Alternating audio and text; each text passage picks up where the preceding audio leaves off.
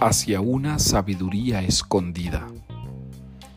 Hoy en la palabra hemos visto que Dios esconde su sabiduría a los soberbios, pero la revela a los sencillos.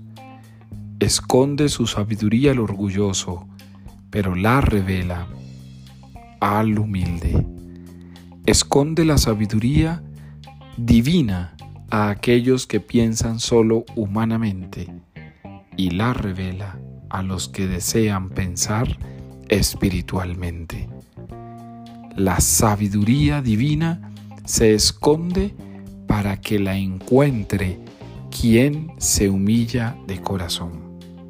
La sabiduría divina se esconde porque debe estar inmersa en el misterio que persiguen los que tienen un corazón sencillo.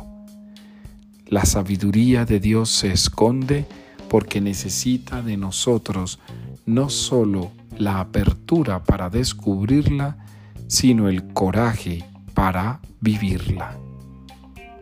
Hoy entonces, bendigamos a Jesucristo, porque revela parte de esa sabiduría a nosotros.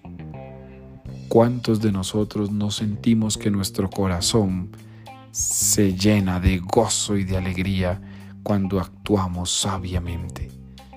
Pero cuánta tristeza genera obrar solo desde la obstinación, la ignorancia o la indiferencia. Así pues, hoy es el día para levantarse a perseguir esa sabiduría divina pero no olvides que tu corazón humilde es la condición más sublime.